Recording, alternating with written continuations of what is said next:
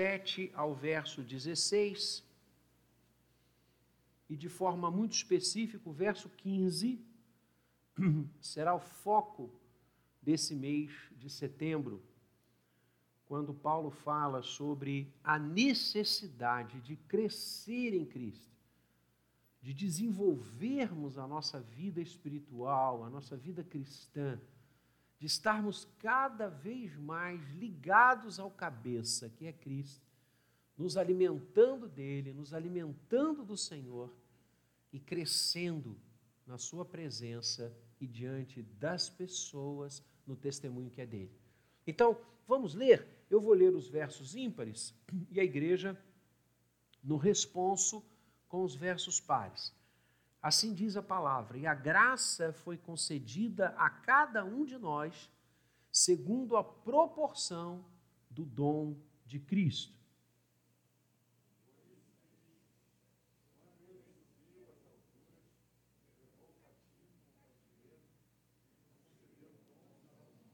Ora, que quer dizer subiu, senão que também havia descido até as regiões inferiores da terra?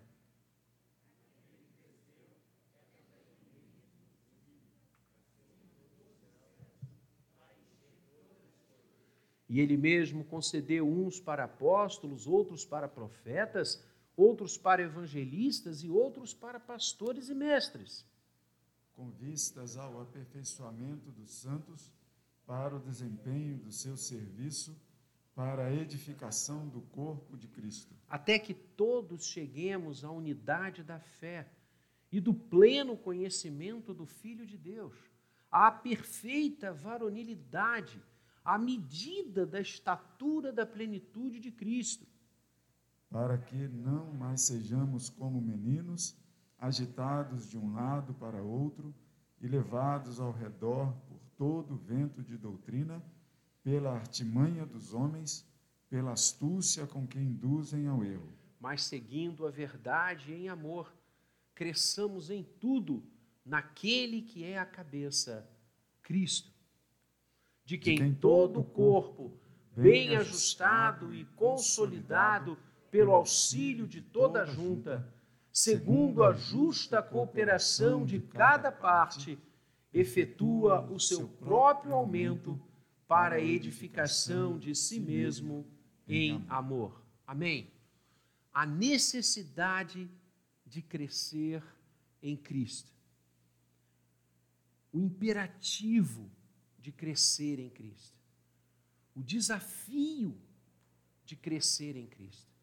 A finalidade da ação de Deus para que cresçamos no conhecimento, no entendimento e no compromisso com Cristo Jesus. São esses os temas, os tópicos, as ideias que encadeiam a perícope que acabamos de ler. E amados, muito bem escolhido pela UPH essa temática para conversarmos durante esse mês de setembro. Porque a igreja precisa crescer, a igreja precisa avançar. E nós não estamos ou estaremos falando aqui nesse mês de um crescimento apenas numérico, financeiro, institucional por mais que essas áreas de crescimento sejam importantes e correlatas, mas nós estamos falando de crescimento espiritual. Porque não há como crescermos solidamente, não há como nos desenvolvermos de forma concreta, bíblica e agradar o coração de Deus sem o crescimento espiritual para multiplicarmos, precisamos crescer em Cristo. Por isso, aquele tema que nos encadeia de sempre e há de nos conduzir tempo de crescer e multiplicar. Crescer vem primeiro, a multiplicação vem depois. Uma multiplicação sem crescimento é inchaço. Uma multiplicação sem que os membros da igreja cresçam, conheçam e tenham o seu compromisso com Jesus aumentado, é uma mera resolução numérica, quantitativa e não qualitativa. É mistério crescermos em Cristo. Cresçamos em tudo naquele que é a cabeça, Cristo. Esse tema é um tema recorrente no apóstolo Paulo. Paulo, como pastor, queria, sonhava, orava, ele escreve isso várias vezes, que ele se colocava de joelhos diante de Deus, orando para que a igreja crescesse em Cristo para que os irmãos fossem maduros. Ele vai falar sobre isso nas suas duas cartas aos Coríntios, ele vai falar sobre isso em Efésios, como acabamos de ler, ele fala isso em Colossenses, assim como recebestes a Cristo, andai nele, crescei nele. Ele vai falar sobre isso escrevendo aos Tessalonicenses, ele vai falar isso a Timóteo, ele fala isso a Tito. Essa é uma visão de Paulo. E absolutamente entendível porque igreja sem crescimento em Cristo é grupo social. Igreja sem, sem crescimento em Cristo é ONG evangélica. Igreja sem crescimento em Cristo é uma ação entre amigos. Igreja sem crescimento em Cristo é uma empresa religiosa ou um patamar político para alguns é mister crescer em tudo naquele que é a cabeça. E eu vou me permitir apanhar de Paulo um exemplo maravilhoso que ele dá quando ele escreve aos Coríntios. Ele diz que quando nós nascemos na carne, quando nós nascemos na história, a data do nosso aniversário, a gente, desde que nasce, a gente aprende a crescer, não é verdade? A gente aprende a vencer os desafios, a gente aprende a andar sozinho, a comer sozinho, a se vestir sozinho. E cada uma dessas fases, cada uma dessas vitórias, eu me lembro, os pais celebram. Os pais celebram. Quando o filho, ao invés de engatinhar, começa a dar os primeiros passos, quando ele começa a trocar de roupa e a escolher as roupinhas que vai usar, quando ele já pode ir ao banheiro sozinho, quando ele consegue já ter tantas experiências no dia a dia, e a gente vai vendo que isso significa crescimento, desenvolvimento. E aí vem a escola e a gente leva para a escola e no início choram, não é? Porque querem voltar com o pai ou com a mãe, não querem ficar ali, tem medo. E quantas vezes os pais têm que ficar nos banquinhos que as escolas reservam ali fora para que o filho venha da janela, olhe, né?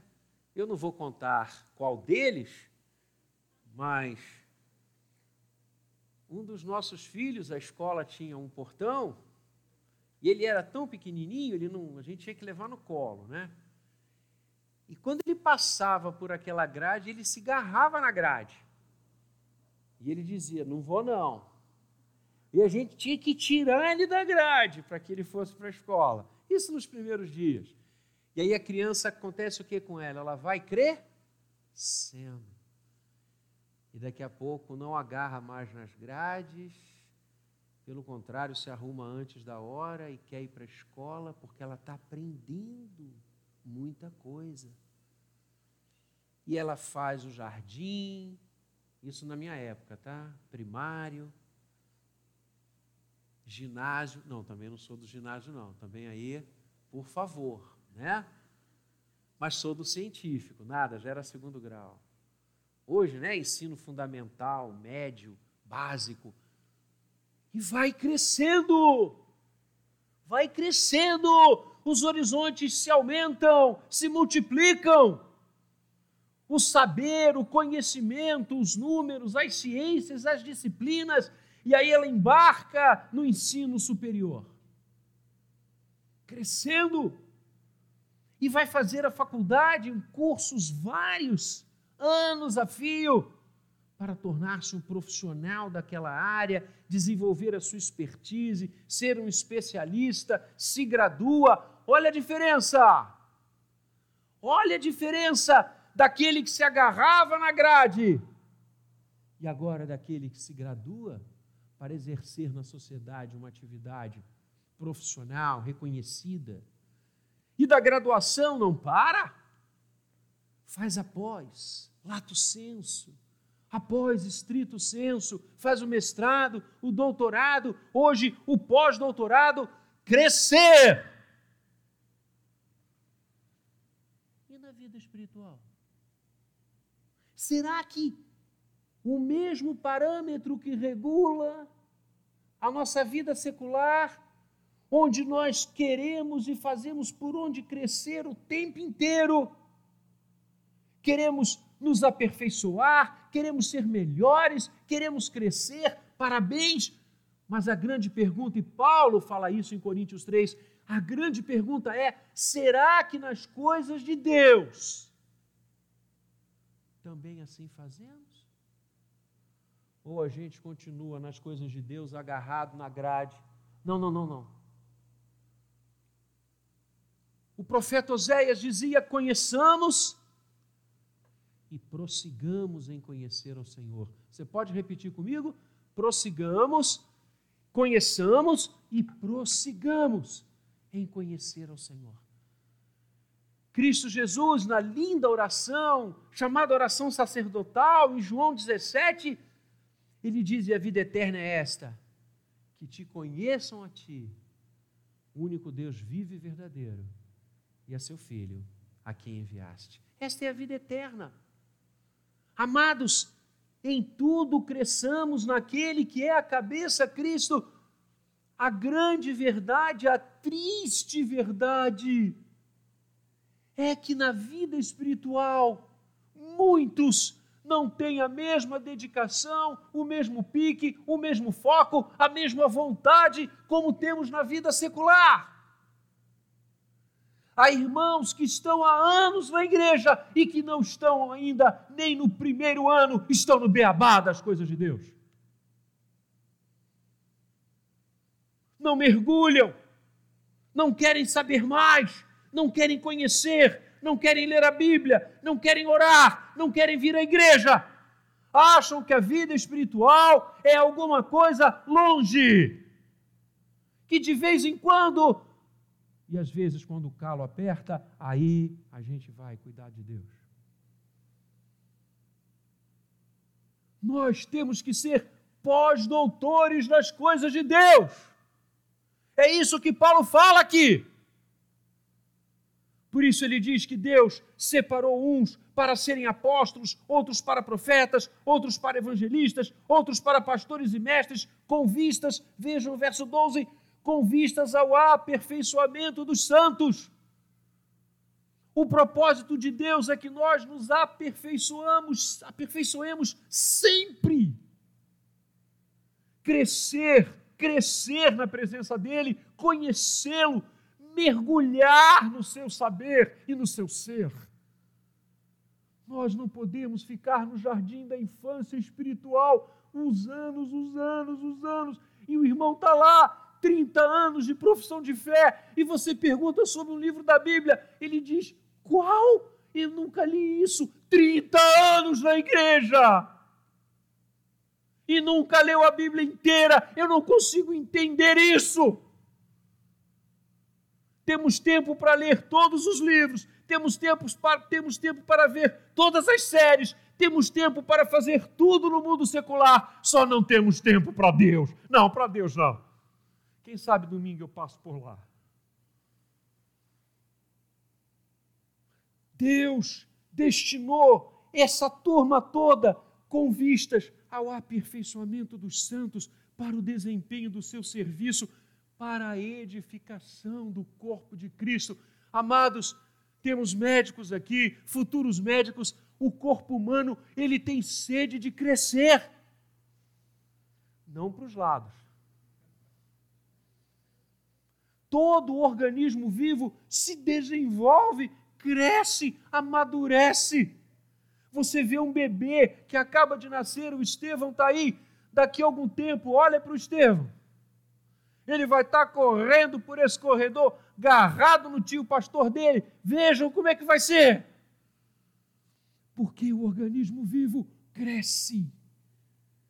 A igreja é um organismo vivo.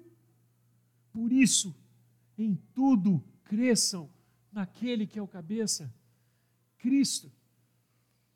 Para o desempenho, para a edificação. E olha o verso 13, até que todos cheguemos o quê? A unidade da fé e a unidade do pleno conhecimento do Filho de Deus. Pleno conhecimento não é conhecer dois ou três milagres de Jesus não é falar dois ou três versículos, é o pleno conhecimento. Pela vontade de Deus, irmãos, todos nós seríamos e teríamos o conhecimento teológico do apóstolo Paulo. Pela vontade de Deus, todos nós teríamos o conhecimento teológico de Pedro, de Lutero, de Calvino. Porque Deus não faz acepção de pessoas. Por que Deus usou tanto Paulo? Porque Paulo, desde o primeiro momento que se viu diante dele, na estrada de Damasco, disse: Senhor, Senhor, quem és? E Jesus diz: Tu és para mim um vaso escolhido para levar a minha palavra, para falar de mim a reis, a príncipes, a todo o povo. E Paulo se levanta dali e vai para onde? Depois do encontro dele com os crentes lá de Damasco, Paulo vai para o deserto. E lá no deserto, Paulo refaz toda a sua teologia, todas as suas visões, toda a sua perspicácia. Não, reverendo, mas é que Paulo, Paulo era Paulo, né, reverendo? A inteligência dele não tem como se comparar à minha. Quem disse isso a você? Só pode ter sido o diabo. Sabe a mente brilhante, sem dúvida alguma, que Paulo possuía?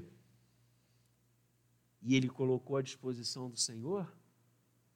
Mas deixa eu te contar um negócio. O último texto de Paulo, segundo os exegetas e os historiadores do Novo Testamento, foi a segunda carta a Timóteo, último texto de Paulo. Aliás, ele deixa isso claro, né? Quando ele diz que já estava para ser oferecido em libação. Quando ele diz a Timóteo: corre para estar comigo, porque eu não sei mais quanto tempo eu tenho. O inverno está chegando. O inverno era muito forte, né? Paulo está em Roma. A gente viu um pouquinho desse frio, né? É realmente. Carioca não sente frio, né? Frio é, é, é de lascar. E Paulo diz: Timóteo, vem logo, porque eu quero ver você, quero orar com você. Quero ser abençoado pela sua presença aqui no meu cárcere. E olha, traz a capa, o frio estava chegando, e traz também Alguém sabe o que, que Paulo pede para Timóteo levar para a cadeia? Além da capa para protegê-lo do frio? Alguém lembra? Estão ganhando de vocês aqui. E hoje, graças a Deus, tem uma galera linda aqui, como tem sido todo domingo. E pode ter mais. Ainda tem vários lugares vazios. Você que está em casa, tem lugar para você aqui. Paulo pede que Timóteo leve para ele os pergaminhos.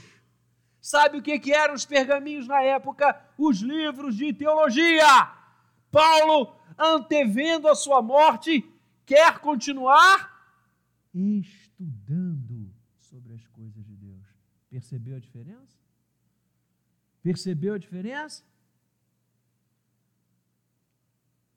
Calbart, escrevendo sobre esse texto, diz que Quem deixa de ser um estudante de teologia no leito de morte jamais foi um estudante de teologia. A grande diferença, irmão, não é que Paulo é mais inteligente que eu ou você, é que ele quis estudar as coisas de Deus o tempo todo. O tempo todo. O homem antevendo sua morte, estou prestes a ele escreve a Timóteo. Combati o bom combate, guardei a fé, completei a carreira. Ele quer continuar estudando. Porque Paulo queria o pleno conhecimento do Filho de Deus na sua vida, a perfeita varonilidade. Ou seja, Deus não tem um projeto para mim e para você de nós continuarmos bebê em Cristo. Esse é o lance, esse é o parâmetro que eu falava há pouco. Na nossa vida secular, nós nascemos e não continuamos bebê. Novamente citando Estevão, daqui a pouco Estevão não será mais um bebê, como meu neto, minha neta, crescendo, se desenvolvendo. Mas na vida espiritual, muitos continuam bebê, porque não querem conhecer nada de Deus não querem frequentar a igreja, não querem ler a Bíblia, não querem ir na escola dominical, não querem se envolver com nada. Não, não, não, não, não. Tá bom. Mas tá bom o quê? Esse conhecimento medíocre da palavra. E o que que acontece com os bebês? Eles são levados para todos os lados. Dá para entender a crise doutrinária que nós vivemos hoje, odiernamente na igreja do Senhor, dá para entender. As pessoas não sabem nada. As pessoas estão há anos na igreja não conseguem conversar sobre nenhuma doutrina. Isso aí é difícil. Mas difícil como? Está na palavra. É que você não lê, você não estuda, você não gasta tempo. Você não tira um pedaço do seu dia para estudar para crescer, para ler bons autores, para estar com a Bíblia aberta, estudando, lendo, perguntando, questionando. Eu amo quando alguém me pergunta sobre um versículo da Bíblia, sobre uma dúvida. Eu amo isso. Essa é a ideia, queridos. Perfeita varonilidade, a medida da estatura, da plenitude de Cristo crescer em Cristo. O propósito de Deus é nos fazer líderes do seu povo, queridos. É crescermos. Hoje você tem uma profusão de cursos maravilhosos, remotos, no seu computador, no seu celular. Você pode se graduar, você pode estudar a institutos bíblicos, presbiterianos, reformados, com cursos gratuitos sobre a Bíblia, sobre as nossas doutrinas. Não, mas você não pode, né? Você não tem tempo para isso. Que pena. Seguindo a verdade em amor, cresçamos em tudo e o que, que acontece? Olha aí. Olha o verso 14. O que, que acontece quando a gente não cresce, quando a gente não se desenvolve, quando a gente continua criança em Cristo? E a palavra que Paulo usa aqui é infante, bebê. Para que não sejamos mais como bebês, meninos de colo, agitados de um lado para o outro e levados ao redor por todo o vento de doutrina. Sim. Se você não sabe o que você crê, você é uma folha jogada no vento. Vai vir um, vai dizer um negócio, você vai. Vai vir outro, diz outra coisa, você vai. Aí diz o outro, você vai, você vai. Você vai, você vai ser igual a folha. Cada besteira que falarem, você vai. É isso que Paulo está dizendo aqui.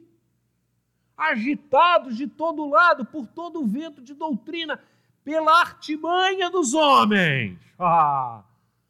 Por isso o Senhor quer que você cresça nele, para que você não seja uma presa fácil para as artimanhas de gente sem caráter, de gente sem noção, de gente que não tem medo do julgamento do Senhor, de gente que usa a igreja, usa você, usa o seu bolso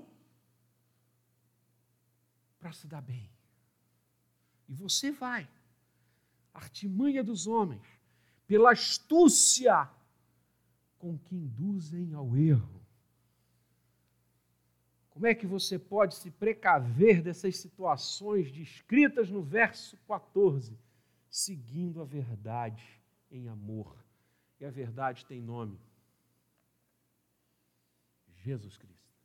Eu sou o caminho, a verdade e a vida. Não há nada mais além de Cristo. Eu me lembro quando o Rodrigo começou a tocar. Eu me lembro. Vocês acham que ele tocava como ele toca hoje? Ele sempre tocou bem, mas a gente ouvia em oração. Senhor, derrama a tua unção.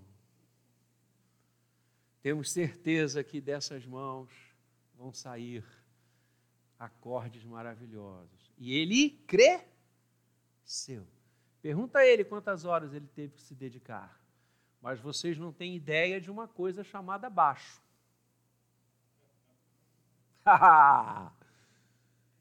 eu entrava em casa e saía de casa. Tum, tum, tum, tum, tum, tum. Um dia eu falei para o Alan, amor, me dê um algodão. Vocês acham que o Vlá entrou hoje de manhã aqui, pegou o baixo e, dá, e deu esse show que ele dá cada vez que ele toca, que o Rodrigo deu esse show? Não! Eles tiveram que estudar e muito. Cursos, tempo, experiências, trocas, para que chegassem onde eles chegaram e eles vão alcançar muito mais. É isso, amados. Como é que você quer crescer no pleno conhecimento de Deus, na estatura da plenitude de Cristo, se você não quer passar tempo com a palavra?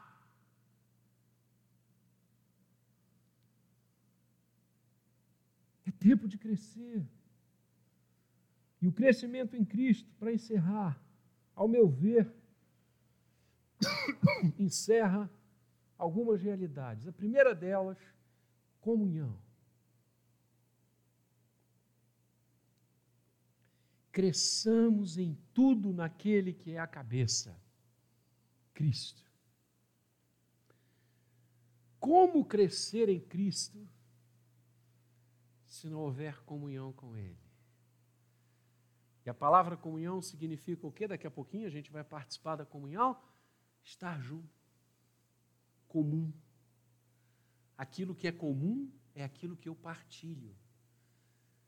Como é bom e agradável viverem em comunhão, unidos os irmãos. Quando você se debruça nos evangelhos,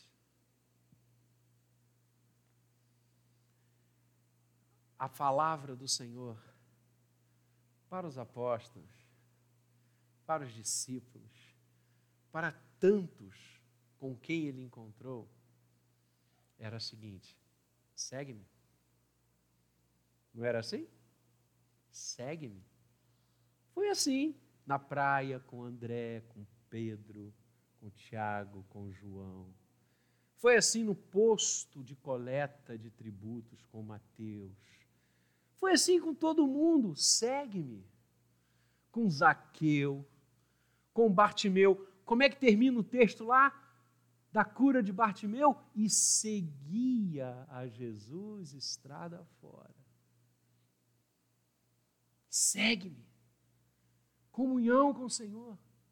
Vida com o Senhor. Paixão pelo Senhor. Como é que você vai crescer nele se você não estiver 100% da sua vida envolvida com ele? E estamos falando exatamente disso, de discipulado. Segue-me. E eles largando as coisas, largando redes, largando trabalho, largando, foram. Segue-me. Vinde após mim. Para que onde eu estou estejais vós também. Comunhão, comunhão. Meu querido, aspire por Deus na sua vida. Deseje a companhia do Senhor como a corça que suspira pelas correntes de água. Queira Deus no seu dia a dia como você precisa do ar, do alimento, da água. Que o Senhor seja a sua água, que o Senhor seja o seu alimento, que o Senhor seja o seu ar. Não há nada mais importante, mais relevante, mais efetivo para você se envolver do que Ele. Ele é tudo. Ele é o Alfa e o Ômega, o princípio e a finalidade de todas as coisas. Antes dele, nada houve, depois dele, nada haverá. E simplesmente este está dizendo a você: segue-me. Não perca tempo. Mergulhe nele. Aí você vai dizer, mas pastor, para Pedro, para Tiago, para João, fácil, o Senhor estava ali. Eles podiam olhar para ele, tocá-lo, ouvi-lo diretamente, ver os seus milagres. É, não, eu, eu, ele não está aqui hoje. Quem disse só você? Então olhe para Paulo. Paulo não conviveu com Jesus. Ele diz né, que ele é um apóstolo que nasceu temporão. Ele fala isso, lindo isso, né? Nasceu como fora do tempo. Que lindo, ele humilde. Todo mundo, todos aqueles que são grandes são humildes. E Paulo vai dizer, e não obstante não ter tido o privilégio de André, de Bartolomeu, o privilégio de Bartimeu, dessa turma toda maravilhosa, mas Paulo diz: a vida que eu tenho chama-se Cristo. E o viver que eu tenho, vivo pela fé no Filho de Deus que me amou e se entregou por mim. Então, a primeira coisa para você crescer em tudo, naquele que é o cabeça, ou a cabeça, perdão, Cristo, é comunhão, é vida com Ele, é ouvir a sua voz quando você se derrama no Evangelho, é louvar o seu nome quando você canta, é ter vida espiritual, gente. Cuidemos da nossa vida espiritual. Uma das coisas que a pandemia trouxe foi a atenção muito mais redobrada do cuidado com a nossa saúde. Cuidemos também da nossa vida espiritual e o cuidado da vida espiritual para que cresçamos em Cristo parte da comunhão.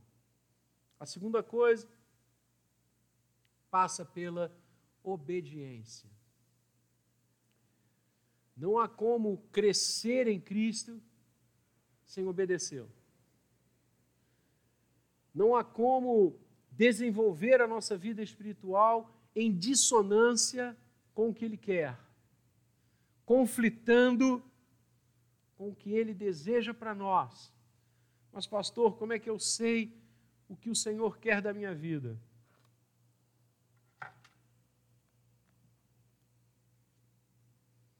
Respondi? Achei lindo outro dia. Tem uns negócios que a gente recebe pelo WhatsApp que é muito legal. Tem uns, tem uns, a maioria não vale a pena, mas tem uns que são incríveis. E nesse, o autor reproduzia uma igreja, o povo sentado nos bancos, uma janela linda, a luz entrando, e o líder daquele rebanho dizendo: Senhor, fala conosco, o que tu queres de nós? Fala conosco, nos dê visões, nos dê interpretações. Aí vem uma voz: vão ler a Bíblia.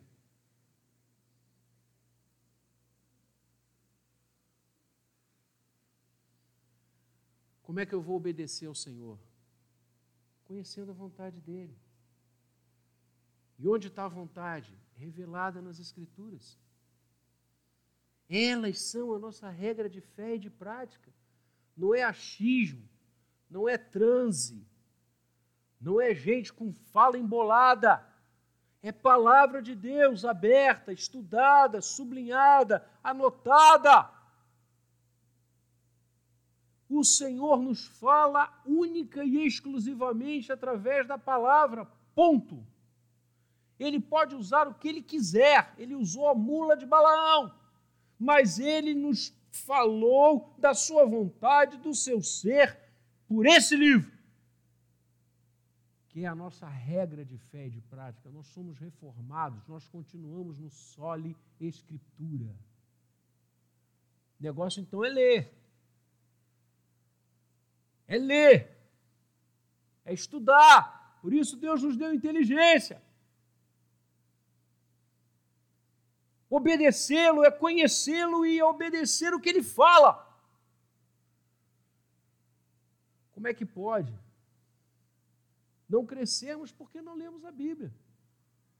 Não crescemos porque não conhecemos a palavra. Não crescemos porque agimos em colisão com a palavra. Deus sinaliza por aqui e a gente vai por lá e depois quer que dê certo. Não vai dar. Não há como dar. Então, a segunda forma, comunhão, obediência precisamos obedecer ao Senhor, seguindo a verdade em amor, cresçamos em tudo naquele que é a cabeça, Cristo. Obediência.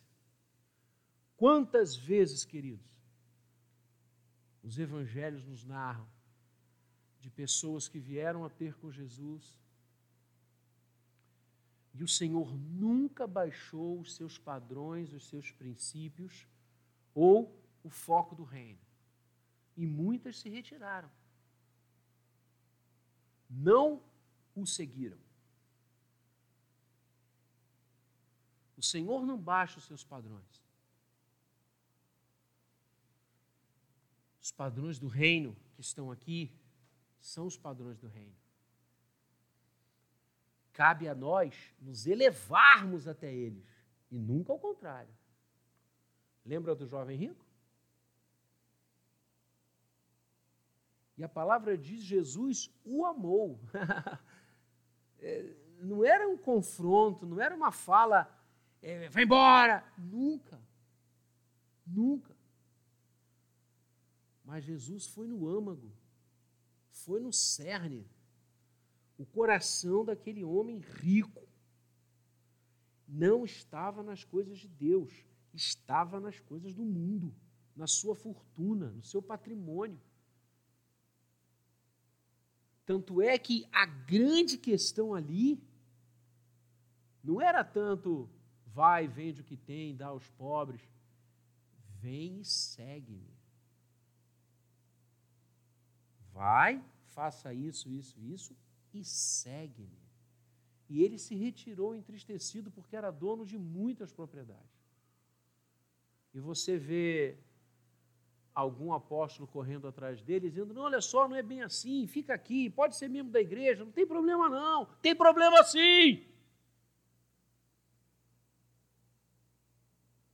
A nossa obediência é muito frouxa. Nós deixamos as coisas do mundo ditar os nossos padrões, as nossas ideias e os nossos princípios, e a gente quer crescer. Crescer como diante de Deus assim? O próprio apóstolo Paulo diz: não há comunhão entre as trevas e a luz. Não tem como. Ou a gente é sal, ou não é. Porque se o sal perder o seu sabor, para nada mais presta a não ser para ser jogado nos degraus, ser pisado pelos homens. Assim se fazia na época do Senhor, com o sal que se tornava imprestável. Ou nós somos luz, ou a gente vai ser candeeiro colocado debaixo da mesa, debaixo da cama. Somos crentes, mas estamos ali, ó, não iluminamos nada, ninguém, não fazemos diferença na sociedade. Pelo contrário, a gente atrapalha o Evangelho. A gente cria barreiras em relação às pessoas no entendimento do Evangelho por causa do nosso fútil procedimento. Cresçamos em tudo. Lindo tema. Naquele que é a cabeça, Cristo. Comunhão, obediência. E, finalmente, o fruto da comunhão e da obediência amor a Deus. Como crescer sem amá-lo apaixonadamente? Vou repetir. Apaixonadamente. Amarás ao Senhor teu Deus com todas as tuas forças, todo o teu entendimento, todo o teu raciocínio, toda a tua alegria amarás ao Senhor teu Deus. Quando Jesus encontra-se com Pedro, depois da ressurreição, e esse encadeamento histórico, só quando a gente chegar no céu, é que a gente vai conversar com Pedro e vai ter certeza disso tudo. Pedro se lança nas águas, é lindo, quer chegar mais rápido até o Senhor. Quando ele chega, o Senhor está com um peixe cozido na brasa e o chama para comunhão. O chama para obedecê-lo. Vai e pastoreia, cuida das minhas ovelhas. Mas antes, o Senhor lhe faz uma pergunta que é a suprema prova Sabe qual é a suprema prova se somos crentes ou não? Sabe qual é a suprema prova se queremos crescer ou não? É a que Jesus fez a Pedro. O Senhor lhe pergunta: Pedro, tu me amas? Eis a suprema prova. Ele não pergunta: me dê todos os seus bens, me dê o seu tempo, me dê a sua inteligência, ele vai naquilo que define a nossa vida. Porque se Deus é amor, nós também somos. E o que define a nossa vida é quem amamos. E o Senhor diz: Tu me amas. É isso. Não há como nos lançarmos na comunhão. Não há como nos lançarmos na obediência sem o amor. O amor a Deus continua a ser a pedra de toque, continua a ser a suprema prova, continua a ser o que nos define. Quando você ama, você quer estar junto, não é? Então a comunhão se torna absolutamente tranquila, porque você quer estar com o Senhor. Você quer conhecê-lo mais. Você anseia chegar domingo para estar na sua casa. Você anseia pelas programações da igreja para conhecê-lo mais, para poder servi-lo melhor. Quando você ama, obedecer é esporte. Você não obedece porque tem medo, porque vai para o inferno, porque vai ficar doente. Eu tenho ouvido essas bobagens por aí, meu Senhor amado. Se você desobedecer a Deus, você vai contrair essas, essas e essas enfermidades. Que loucura, que loucura. Como é que pode? Como diz Paulo, né? Artimanha dos homens, astúcia com que induzem ao erro. Aí no final pede dinheiro para você não ficar doente. Pois é. É isso que a gente está vivendo aí. Misericórdia. Né? E tem gente que vai, tem gente que segue. Obedecemos a Deus não por medo do inferno, mas obedecemos a Deus porque o amamos. E por amá-lo, a gente quer ouvir a sua voz e cumprir a sua vontade. É ou não é gostoso cumprir a vontade de quem se ama? Claro que é. Se eu pudesse, eu faria todas as vontades da Wallam antes dela falar. Quando a gente ama, a gente quer que o ser, o objeto do nosso amor, se agrade da gente. Então, obediência passa a ser.